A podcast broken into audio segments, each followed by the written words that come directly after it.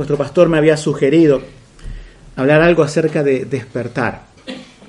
Y es una época en donde eh, la cristiandad en general, cristiano evangélico en general, tiende a dormirse en muchos aspectos. Y elegí este versículo y hoy vamos a ver tres aspectos de, de esto de despertar. Primero, nuestra relación con respecto al mundo. Sería el primer punto, no te involucres en pecados. El segundo punto, involúcrate para corregir el pecado. Y el tercer punto sería nuestra identidad en Cristo. Como introducción tenemos que aclarar este versículo. Vamos a leerlo de nuevo. El 14 que dice, por lo cual dice, despiértate tú que duermes y levántate de los muertos y te alumbrará Cristo. Es una aclaración más que nada porque eh, no es que hay una diferencia textual entre las Biblias aquí, pero sí muchos comentaristas y muchas Biblias traducen diferente. Entonces en español tenemos que hacer una aclaración. Está mucho más claro en inglés. Cuando dice, por lo cual dice, ¿quién dice? Nos preguntamos. ¿Y qué está citando realmente eh, Pablo al escribir a, los Efesios? ¿Quién es el que está diciendo, eh, despierta tú que duermes? Primeramente la aclaración eh, es teológica. Sabemos que si hay alguien que está muerto, eh, no se le puede decir al muerto, despiértate. En nuestra teología reformada sabemos que sin la regeneración estamos muertos en nuestros delitos y pecados. Por lo tanto, muchas personas, iglesias y pastores toman este versículo que no creen en la doctrina reformada, eh, pensando que la persona puede tener la capacidad por sí mismo, su libre albedrío intacto para decir al muerto, sí, yo voy a resucitar a la vida y voy a eh, levantarme. Bueno, eso no es posible. Por lo tanto, este versículo está en otro contexto. Uno dice, ¿en cuál contexto está? ¿Está en el contexto de una persona que no es creyente o está en el contexto de personas que son creyentes? La respuesta es está en el contexto de las personas que son creyentes. Aquí dice, por lo cual dice, ¿sí? Em, digo que esto es más claro en inglés porque ellos tienen un pronombre allí, tienen el él, ¿sí? es Dios que dice. Las versiones modernas y las interpretaciones modernas de este pasaje eh, dicen que es de manera impersonal, es decir, se dice. Nosotros cuando hemos revisado la Biblia, cada vez que encontramos el se dice, lo encontramos en voz pasiva en griego. Y acá es inequívocamente esta tercera persona del singular que decir Él dice. Es decir, Dios esto lo ha dicho. Obviamente, no con las palabras de Pablo porque está nombrando a Cristo, lo tuvo que haber dicho en el Antiguo Testamento. Entonces, las dos posiciones que hay respecto a esto, por eso quería hacer la aclaración, es que algunos dicen que esto era un himno cristiano, era una canción cristiana del primer siglo y, Pablo lo incluye aquí. Pero desde las traducciones de la Reforma, todas han ido con la tercera persona del singular diciendo, él dice. Y el antecedente, que no lo hemos leído, pero los invito después en sus casas a ver, desde el principio del capítulo, el antecedente es Dios. O sea, Dios tiene que haber dicho esto. Y la interpretación reformada y clásica nos lleva, y les invito a buscar, para ponernos en contexto, como introducción, Isaías 61. Isaías 61 supuestamente es la primer parte del pasaje que Pablo está citando aquí. O sea, nosotros no creemos, o por lo menos la mayoría de los comentaristas reformados, he consultado a John Gill sobre esto, y decía, es Dios quien dice, y se está citando Isaías 61. Y ahí vamos a entender eh, como introducción el contexto que nos pone este pasaje. Dice así, levántate, resplandece, porque ha venido tu luz y la gloria de Jehová ha amanecido sobre ti. Si uno sigue leyendo y desarrollando todo el capítulo de Isaías 60, Dios le está hablando a Israel. ¿Y le, qué le está diciendo a Israel? Le está diciendo que él cumpla la misión por la cual Dios ha escogido a Israel, que era para resplandecer para hacer luz a las naciones y que las demás naciones de alrededor puedan conocer verdaderamente quién es el verdadero Dios, o sea, Jehová. Israel, a lo largo de la historia, como vosotros sabéis, eh, la mayoría de las veces no ha cumplido esa misión. En algún momento sí ha sido fiel al Señor y ha puesto su nombre en alto, pero la mayoría de las veces vemos a Israel deshonrando el nombre del Señor y siendo como eh, un reloj para tomar la hora de referencia a las demás naciones acerca de quién es el verdadero Dios, muchas veces el mundo circundante, o sea, las naciones alrededor de Israel veían a Israel y decían de Israel, eh, este es el pueblo de, Dios, ese que abrió el mar rojo y pasaron en seco y los libró de los egipcios, ¿realmente es este es el pueblo? Bueno, a lo largo de la historia vemos que Israel ha fallado en su testimonio de representar a Dios. Pero ahora estamos en la iglesia, ¿sí? En el Nuevo Testamento, en el Nuevo Pacto, y la pregunta es la misma. ¿Representamos verdaderamente a Dios, a Cristo en este mundo, de tal manera que la gente que nos rodea puede decir de nosotros realmente eh, allí un hombre o una mujer que tiene el nombre de Cristo en alto, o simplemente como la cristiandad mayoritaria en nuestros días, que tiene el nombre de cristiano. Pero en el mundo la gente no puede diferenciar su vida de la de otros que no son cristianos.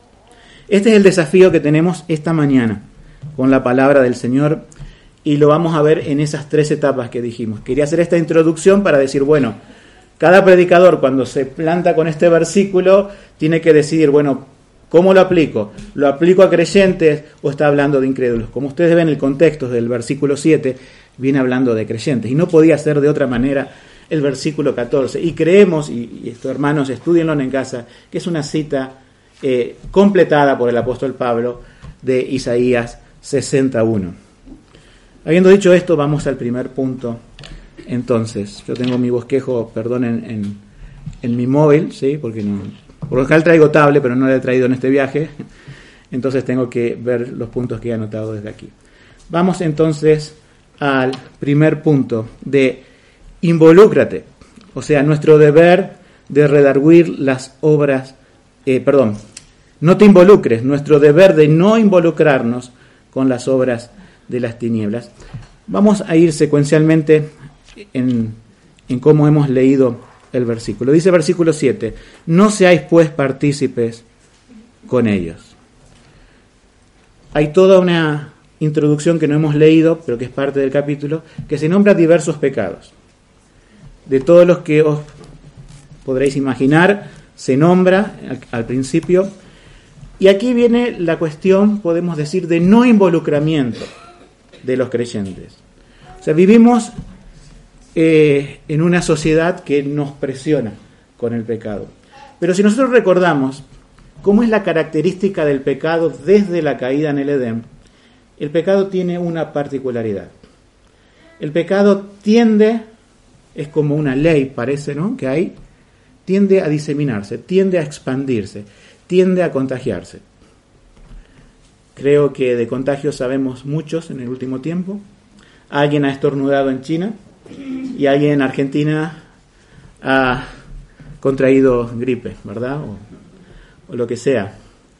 Eh, ¿Cómo puede pasar? Bueno, eh, los virus se multiplican, los viajes lo acentúan y así el pecado tiene casi como la característica de un virus. O sea, no se queda en un solo huésped, no se queda en una persona, tiende a expandirse y a contagiar a otros. ¿Podría haber hecho esto Eva?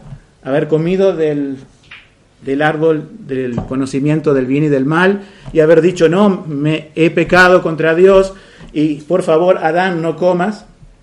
Sino que fue lo que pasó. Comió y se lo ofreció a Adán. Y así esa tendencia se caracteriza e, en todos los pecados. Alguien ya tiene, obviamente nace con pecado, practica el pecado, nos dice la palabra, y quiere contagiar más a otros ese pecado. O sea, quiere, si bien ya lo tenemos todos, pero el mundo quiere realmente presionar sobre nosotros, sobre otros que no son cristianos, con el pecado. Nosotros tenemos, puedo nombrar acerca de tres presiones que tenemos para justamente eh, contaminarnos y nosotros tenemos que decir, bueno, tenemos que evitar esto.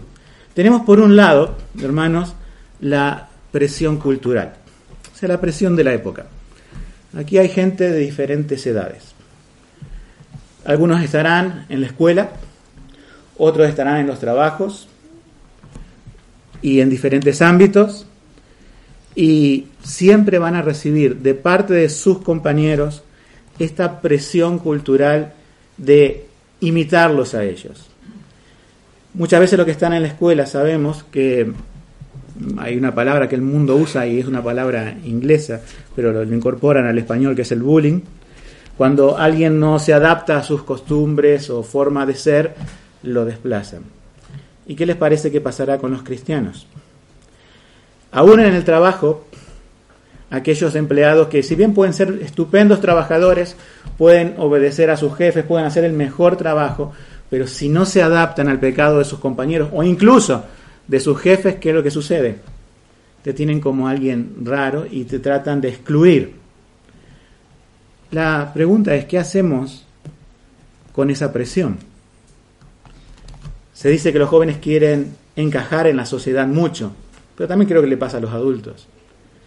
La pregunta es, ¿uno cede ante eso? La Biblia nos dice, no te involucres, no seáis partícipes o participantes con ellos.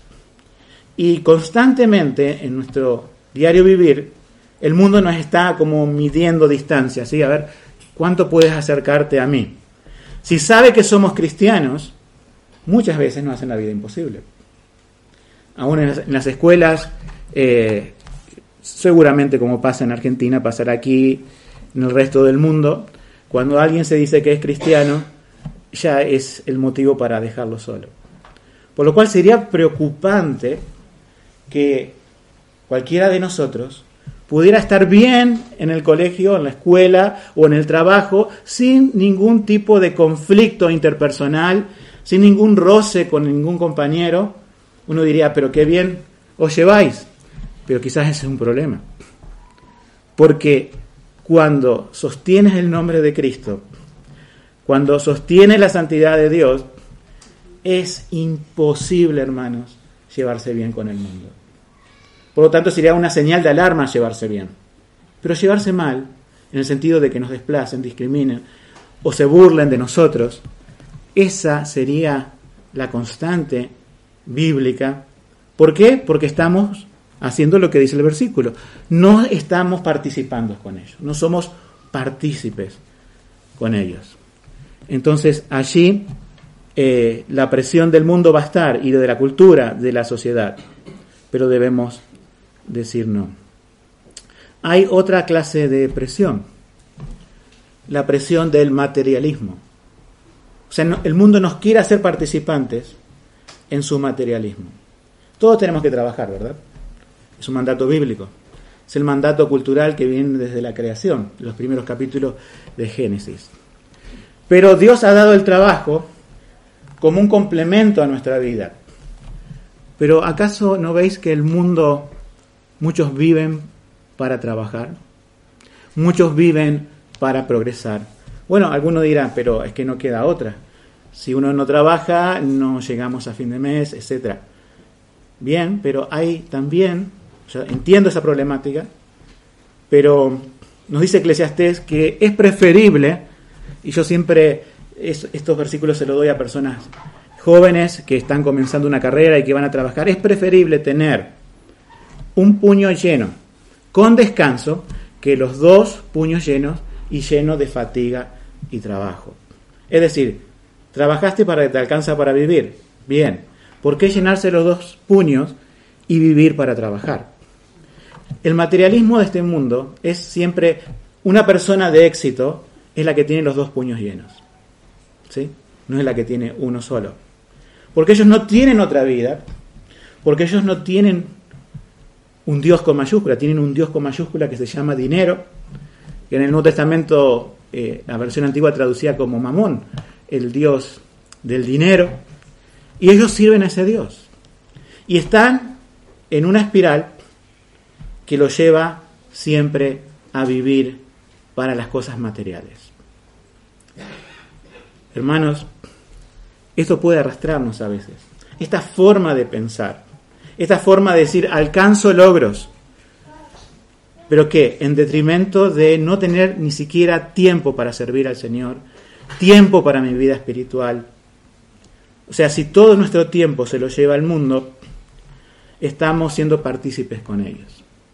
Estamos siendo parte de esa vorágine que lo único que importa es progresar, estar cada vez mejor, comprar mejores cosas, porque ellos no tienen otra meta, pero nosotros tenemos otra meta.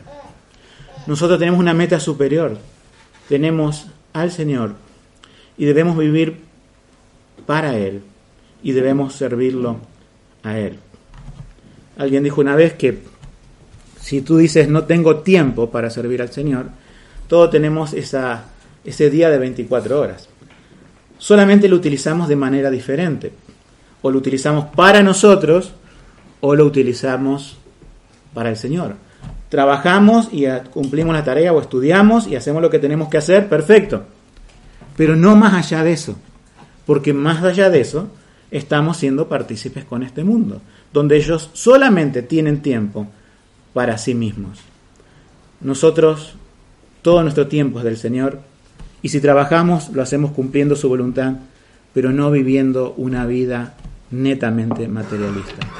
Entonces, como vimos, hay dos presiones, la cultural, la material, y hay una tercera presión, hay una tercera característica, diría yo, que es el relativismo moral. ¿Qué es el relativismo moral? En el cual el mundo te quiere hacer partícipe de su pecado. Es que no llaman, no definen nada, es decir, lo que es malo no le dicen malo y lo que es bueno no le dicen bueno. A veces hasta lo invierten, a lo malo llaman bueno y a lo bueno malo. Pero también la tendencia es decir, no lo sé.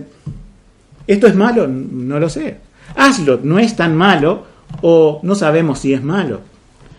O sea, todo lo que la Biblia nos muestra a través de la ley, y si bien el mundo siempre fue enemigo de Dios, pero también el apóstol Pablo nos dice que muchas veces las personas eh, traen como esa ley dentro y son ley en sí mismos, pero la secularización de este tiempo hace que la voz de la conciencia que diga esto está mal, aunque no lean la Biblia, eh, las personas del mundo apagan esa luz, esa conciencia, mejor dicho, esa voz de la conciencia y dice, ya no sabemos qué está bien y qué está mal. Entonces hacen, practican y dicen muchas cosas. Y nos van a instar a nosotros, los cristianos, para decir, ¿y por qué no haces esto? ¿Y por qué eh, en tu negocio o en tu trabajo no haces esto si después de todo no está mal y es algo, sabemos que no ético o no bíblico. Entonces, en este mundo relativo, ¿qué es lo que se necesita?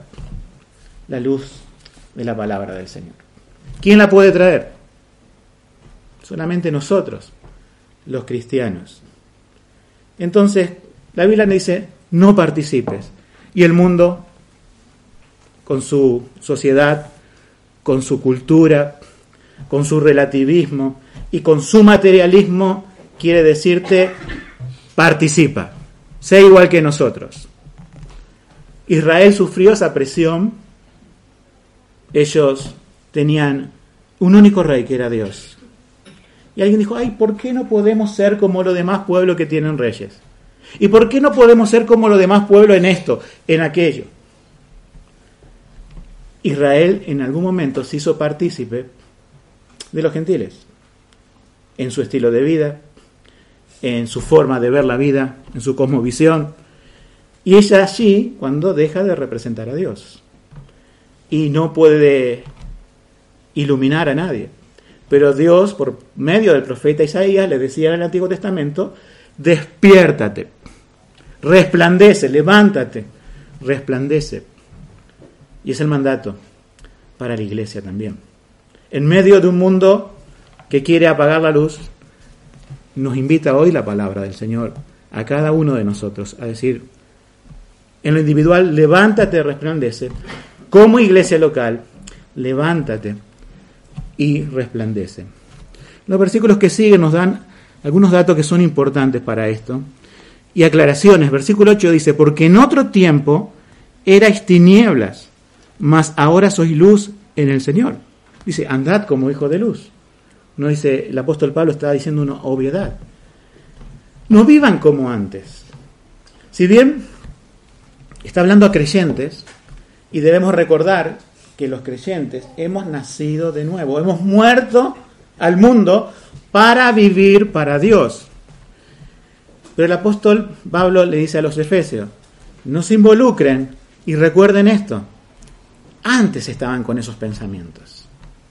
Entonces debemos detenernos aquí y examinarnos siempre, todos los días, ¿no? Y pensar cuánto de la antigua vida todavía esas costumbres, esa forma de pensar y esa forma de ver la vida se está en nosotros. Puede haber aquí creyentes nuevos, puede ser que hayas conocido al Señor hace o meses o algunos años, y, y esa presión del mundo estás teniendo o empezando a tener herramientas para defenderte, pero eres nuevo en la fe y yo te digo que compara que tu antigua vida, la forma que tenías antes de pensar, ya no va más. Ahora, tu mente debe ser regida por la palabra de Dios.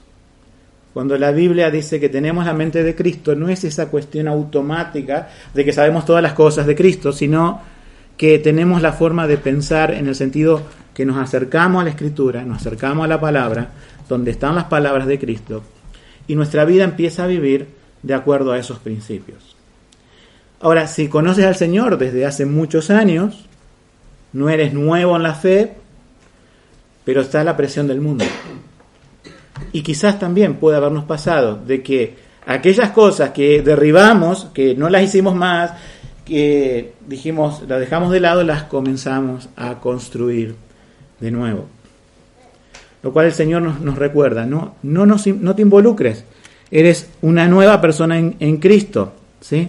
En otro tiempo erais tinieblas, pero ahora sois luz. El versículo 9 dice, porque el fruto del Espíritu es bondad y justicia y verdad.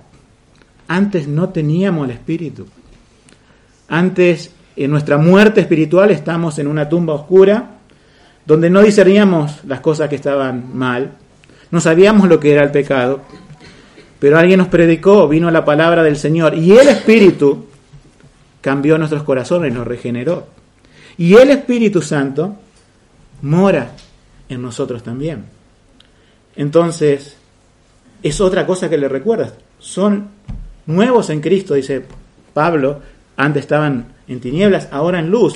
Y el Espíritu los guía a estas cualidades que dice acá, como ser la bondad, la justicia y sobre todo la verdad en un mundo que no hay verdad.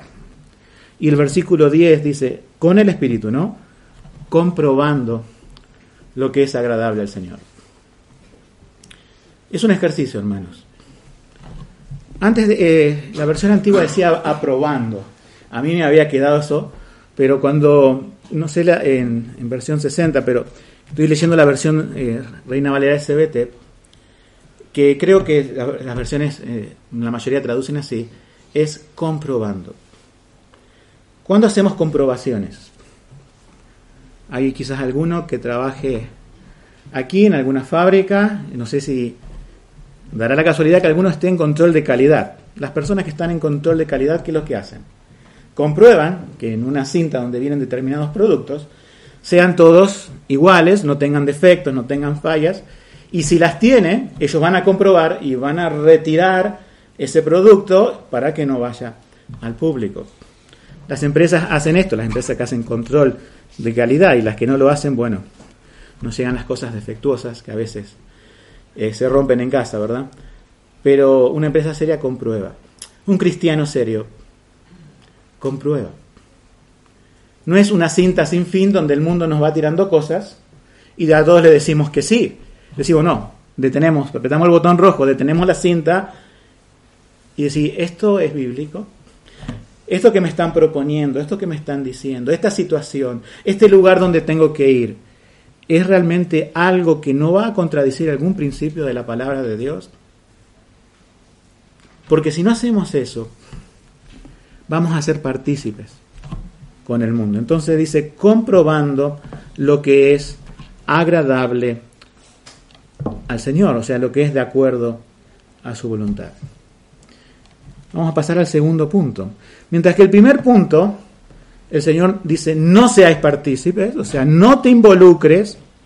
El segundo punto, también, eh, parece que el versículo 11 dice, no seáis partícipes de nuevo de las obras infructuosas de la tiniebla, pero aquí sí viene el involucramiento. Dice, sino más bien, redarguidlas. Esa palabra redarguir sabemos que no es una palabra muy común, ¿no? Es solamente de uso teológico. Nadie en el mundo está diciendo redarguye esto o aquello. Solamente nosotros entendemos que redarguir es bastante amplio, pero es corregir el pecado básicamente. Es eh, oponerse es denunciarlo, es exponerlo, es básicamente, como dije, corregir el pecado. Entonces, ahí tenemos que prestar atención a este segundo punto. Mientras que el primer punto es no te involucres, y yo creo que gran parte de la iglesia del siglo XX y parte del XXI ha entendido esto de no involucrarte, no, involucrarse, perdón, pero se ha quedado solamente con eso. Hay una parte de la cristiandad que se precia de ser fiel, nosotros no somos eh, iglesias que estén predicando del dinero, la prosperidad o cosas por el estilo, somos fieles y no nos involucramos con nada del pecado.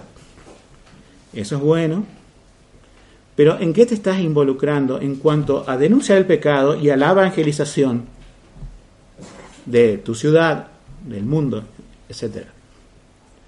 O sea, hay una parte del cristianismo que creo que también ha fallado en esto se ha distanciado tanto del mundo, ha levantado tantas barreras, diciendo yo no me quiero contaminar, no queremos participar de esto, somos, y a veces cae en ese elitismo diciendo somos los mejores, ¿sí? Que nos hemos distanciado tanto del mundo que no le predicamos al mundo, que no influimos, no somos ni la luz del mundo ni la sal de la tierra, como nos dice la palabra. Sabemos que hay una secta que ha entendido esto a su extrema potencia diciendo los Amish, ¿no es cierto?, que se van fuera de las ciudades. No sé si aquí en España hay, pero en América Latina hay, comunidades donde viven en, en, pueblos apartados diciendo nosotros no queremos mezclarnos con el mundo. Y obviamente uno sabe de los problemas de esas comunidades que tienen más problemas que las ciudades. ¿Por qué? Porque el pecado está dentro. Es lo que sale del hombre lo que contamina al hombre, dice Jesús, no lo que entra. Pero llevado ese ejemplo extremo, donde estos pueblos se apartan, quizás nosotros podamos tener una tendencia así, viviendo aún en una ciudad como Poleta, como es Madrid, pero apartándonos de tal manera que no estamos influyendo.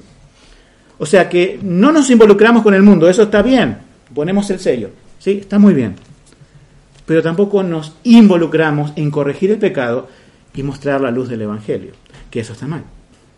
Debemos involucrarnos. Entonces, en esta parte, si bien el apóstol Pablo vuelve como a repetir el mismo versículo que hemos comenzado, el 7, porque usa la misma palabra, no seáis partícipes de las obras infructuosas que no tienen fruto de las tinieblas, sino más bien redarguirla. Y ahí viene el involucramiento.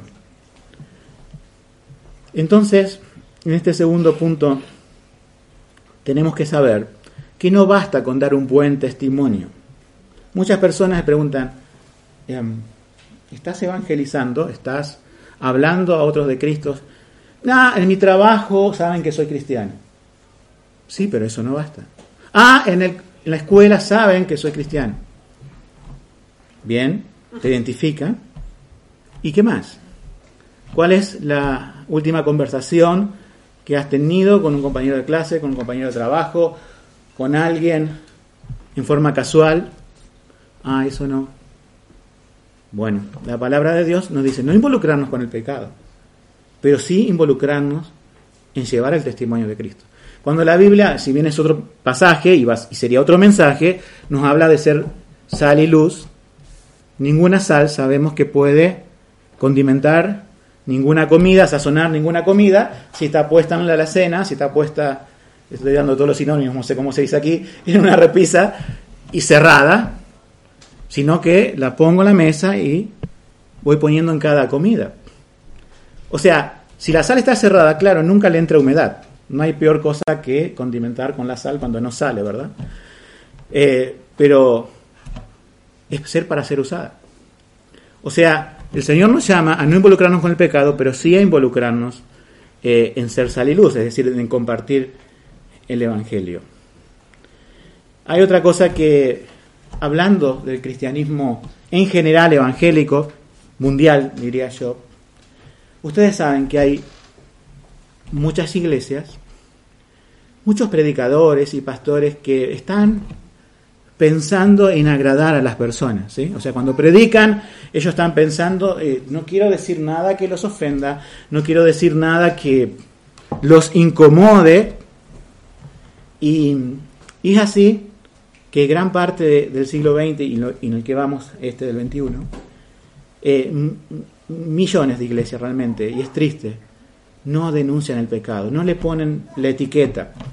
No hay una membresía identificable porque no corrigen el pecado en su iglesia y tampoco denuncian el pecado en el mundo. Ellos dicen y piensan así, diciendo, bueno, eh, tenemos que involucrarnos con el mundo en tareas sociales, en ayudarlos, en ser buenas personas para que vean el testimonio de Cristo, pero no le vamos a decir realmente que son malas personas, que están perdidas, que están bajo la ira de Dios, que son enemigos de Dios y que al menos que se reconcilien con Cristo, un Salvador, no pueden estar en paz con Dios. Como el pecado, la denuncia del pecado ofende, gran parte del cristianismo ha caído en esa apostasía, ¿no? De decir, bueno, no denuncio más nada. Al contrario, la Biblia nos manda a llamar a las cosas por su nombre, a llamar al pecado como es pecado, pero no solamente para decir, bueno, eso es pecado y condenar a las personas, sino para decirlo, eso es pecado, te va a llevar al infierno, pero hay una oportunidad en Cristo. Es mostrarle por medio de la ley su pecado. Ustedes saben que para no ofender a las personas nunca se habla de la ley. Por eso las iglesias bíblicas tenemos la ley no como un medio en sí mismo, sino el medio para llevarnos a Cristo. Es em, ese diagnóstico que te da la ley que te dice estás perdido. Si te creías bueno, no lo eres. Y allí presentamos a Jesucristo, el único justo, el único bueno, el único que cumplió la ley y vino a morir por todo pecador que crea en Él y se arrepienta. Nosotros mostramos el pecado para mostrar también la gracia en Cristo, no nos olvidemos de eso. Pero mostramos el pecado. Entonces dice que debemos redarguir las obras infructuosas de las tinieblas. Ustedes miren la vida de Juan el Bautista como un ejemplo, ¿no? Venía Herodes todos los días o cada tanto, no sé, al Jordán a escuchar la predicación de Juan el Bautista. Y parecía como que este hombre político decía, bueno, hacía muchas cosas, dice la Biblia. O sea, hacía muchas cosas buenas de lo que escuchaba de Juan. Y Juan, que lo veía venir y de alguna forma conocía su situación marital, podemos decir, su eh, estado civil que tenía la mujer del hermano. Yo digo, ¿qué hubiera hecho el evangélico promedio puesto en Juan el Bautista diciendo, uy, está haciendo muchas cosas buenas, Herodes, vamos a dejarlo así, vamos a dejar que siga obrando así, porque bueno, tiene algo bueno, pero no le voy a decir que justamente la ley prohíbe que tenga la mujer del hermano. ¿Y qué hizo Juan, hermanos? ¿Se metió en problemas o no se metió en problemas? Se metió en problemas. Y como quien dice, en un lenguaje secular le costó la cabeza. Literalmente le costó la cabeza. La misma mujer, y bueno, también Herodes, ¿no? pero que había denunciado, pidió la cabeza de él en un plato, recuerdan la situación, y se la trajeron. Las personas hoy, el cristianismo en general dice, no, mejor no te metas en problemas, eh, no denuncies el pecado porque te va a traer problemas. Bueno, hay una cuestión muy curiosa que al Señor mismo Jesús le, le pasó esto, justamente con sus hermanos. En Juan 7:7, los invito a buscar, el contexto es este. El contexto es que vienen los hermanos de sangre de Jesús, que dice la Biblia que ni aún creían en Él. Y fíjense, el mismo Señor Jesús, esta tentación no vino de Satanás directamente, sino de sus hermanos que le decían, no hagas estas cosas en oculto, no hagas estos milagros, eh, manifiéstate al mundo, sé famoso. Y Jesús le responde a, a sus hermanos, mire, el mundo no puede aborreceros a vosotros, mas a mí me aborrece, porque yo doy testimonio de él, que sus obras son malas. O sea, los hermanos de Jesús, uno diría, bueno, los hermanos de Jesús, los hermanos del Señor, tendrían que estar con Él, tendrían que ir donde Él va, tendrían que sufrir las mismas cosas que le podrían pasar a Jesús y tendrían que tener de ellos, a los hermanos de Jesús, la misma opinión que tenían de Jesús. Pero no es así. Los hermanos, no dice la Biblia, si ustedes después buscan, ni siquiera creían en Él, en ese momento por lo menos. Lo sabemos después. Pero el mundo no los aborrecía. Dice, el mundo eh, no, no los aborrece o no, los eh, aborrece a, vosotros. Dice, pero a mí sí me aborrece. ¿Y cuál es la razón? La razón es que eh, vosotros no decís nada, pero yo sí les digo al mundo quiénes son y les digo su pecado. Si estas palabras las llevamos al cristianismo, entre comillas, de nuestra época, y no decimos que las dijo Jesús, esa es una persona falta de amor, dirían. Es una persona que eh, no está bien. Es mejor la posición de los hermanos, sin saber que es Jesús, ¿no? Un hipotético estoy hablando. Dirían, es mejor la otra posición. Pero la posición es esta. Esto ocurrió en realidad.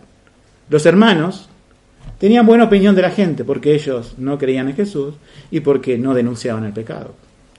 Y Jesús tenía, por supuesto, buena opinión de aquellos que en verdad lo seguían eran sus discípulos, pero tenía mala opinión de la mayoría de la gente que amaba su pecado y Jesús se lo señalaba. Entonces nos damos cuenta cómo Juan el Bautista, por supuesto, pero Jesús, el Hijo de Dios, que vino al mundo, él vino a dar testimonio de que sus obras eran malas. Alguien dijo que si hablas las palabras de Jesús y vives como Jesús, te va a pasar lo mismo que Jesús. Vas a tener gente queriéndote matar. Ahora, si no eres así, eres como los hermanos de Jesús, va a estar todo bien. Pero es mejor tomar la cruz, seguir a Jesús y llevar, como dice la Escritura, su vituperio porque estamos en la senda estrecha, en el camino angosto y vamos camino al Señor y no estamos en el camino ancho que lleva a la perdición, en el que van todos y gran parte de la población evangélica eh, nominal porque no ha creído en el Señor, pero nosotros debemos ser verdaderamente cristianos. También, antes de pasar al tercer punto, quería decir que creo que un, un autor dijo que en el siglo XX es el siglo donde más se ha hablado del Espíritu Santo. Ustedes saben por las corrientes carismáticas. Se ha hablado, se ha escrito libros. Ahora la cuestión es, ¿se ha dado correcta función al Espíritu Santo? ¿A, a qué viene el Espíritu Santo según las Escrituras? Vienen a convencer de justicia, de pecado y de juicio. O sea que si se hablaría del Espíritu Santo, de verdad, se estaría hablando de la denuncia del pecado. Pero claro, ustedes saben, vosotros sabéis, me sale el argentino, perdón. Vosotros sabéis que el Espíritu Santo, que la teología falsa del Espíritu Santo del siglo XX es relacionar al Espíritu Santo simplemente con milagros y sanidades y nunca con su función principal, que es de llevar a los pecadores al arrepentimiento hacia Jesucristo. El Espíritu Santo vino a convencer. Es la misma palabra, para que ustedes la recuerden bíblicamente, que redarguir, nada más que se traduce convencer muchas veces. Redarguir es convencer, pero no con cualquier convencimiento humano, sino con la justicia bíblica. Por eso también en la teología de Pablo aquí en, Efesios nos dice, nos habla del Espíritu Santo como hemos hablado y nos habla de, la justicia. Antes de pasar al tercer punto, les leo un versículo más de Juan 3, 20 y 21 que dice así, porque todo aquel que hace lo malo aborrece la luz y no viene a la luz, para que sus obras no sean, ahí tenemos la palabra de nuevo, redarguidas. Mas el que practica la verdad viene a la luz para que sus obras sean manifiestas, que son hechas en Dios. Entonces, sabemos que cuando nosotros compartimos el testimonio cristiano, evangelizamos, no va a ser todo éxito, pero tampoco, hermanos, tampoco va a ser todo fracaso. Porque va a haber personas, sí, que se van a quedar en sus tinieblas. Que nosotros le vamos a acercar la luz y como si le acercáramos a algún murciélago o algún animal de caverna van a salir volando o corriendo. Pero otros le vamos a acercar la luz del Evangelio y eso Dios va a llamar para salvación. Y ellos vendrán. Y dicen, aquí quiero que me examinen a la luz de la palabra de Dios. A veces compruebo como pastor, tristemente, ¿no? En personas que vienen a la iglesia, que vienen a los cultos, que está todo bien, que a veces vienen de otros lugares y le acercamos la luz y salen eh, por la puerta, ¿verdad? Claro, porque nunca se los confrontó en otro lado, nunca se les dijo la verdad de sus pecados pasa que salen corriendo. Pero otros, y con esto me quedo, ¿no? Le acercamos la luz de la palabra, le dice, eres un pecador, pero en Jesucristo está la salvación. Y dicen, esto era lo que estaba buscando, alguien que me diga la verdad de quién soy. Y la Biblia lo dice. Los que Dios escogió y llamó van a acceder a acercarse a la luz. Y nosotros tenemos que predicar con esa confianza. No todo van a salir corriendo ante la luz, sino que van a estar muchos viniendo a los pies del Señor. Vamos al tercer y último punto. Recordar nuestra identidad en Cristo. Y uno, dice, ¿dónde está eso en el pasaje? Bien, vamos a seguir leyendo un poco. Hay un detalle que no hemos hablado en el 12 porque es vergonzoso es aún hablar de lo que ellos hacen en oculto. O sea, no explícitamente hablar lo que ellos hacen, sino en forma general es lo que tenemos que hacer. Mas todas las cosas, cuando son redarguidas por la luz, son hechas manifiestas. ¿Por qué? Porque la luz es lo que manifiesta todo. Y el versículo 14 es el que nos dice la identidad en Cristo. Por eso hemos comenzado con la introducción leyendo Isaías 1, 61, perdón, donde Dios le recuerda a Israel cuál es su identidad. Levántate, resplandece. Y el versículo 14 es la exhortación para nuestros días. Por lo cual Dios dice, Él dice, ¿no? Despiértate, tú que duermes, y levántate de los muertos y te alumbrará Cristo. Vemos que es un contexto de salvación. El mismo contexto de Israel, el pueblo de Dios, ¿no es cierto? Sabemos por nuestra teología que la iglesia se compone por judíos que han creído en Cristo y por gentiles que han creído en Cristo. ¿sí? Eh, por lo tanto, un judío que ha creído en Cristo, obviamente podría decir lo mismo.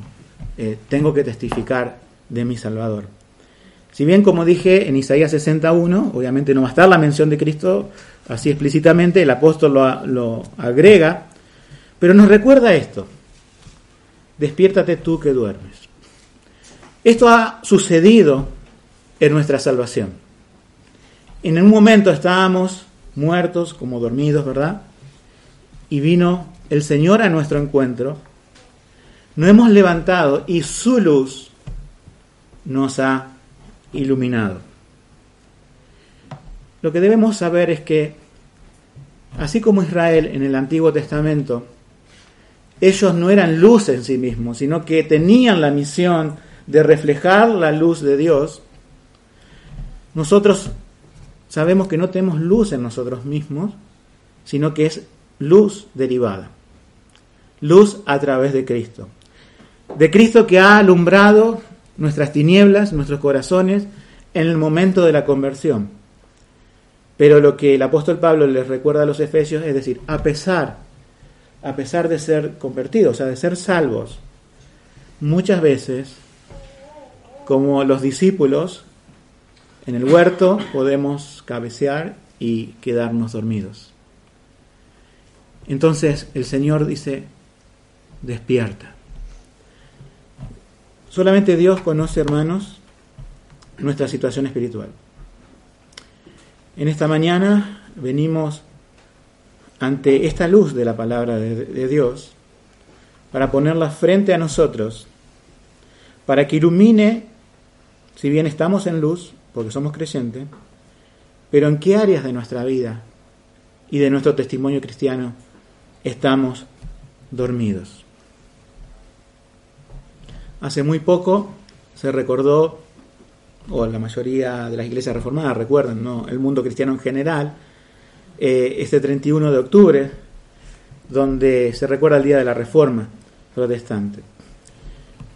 Sabemos que la reforma no fue Lutero, que la reforma no fue Calvino, que la reforma no fue ninguno de esos reformadores en sí mismo, sino que la reforma fue específicamente por la palabra de Dios que ellos predicaron, que ellos tradujeron, que ellos diseminaron por todo Europa.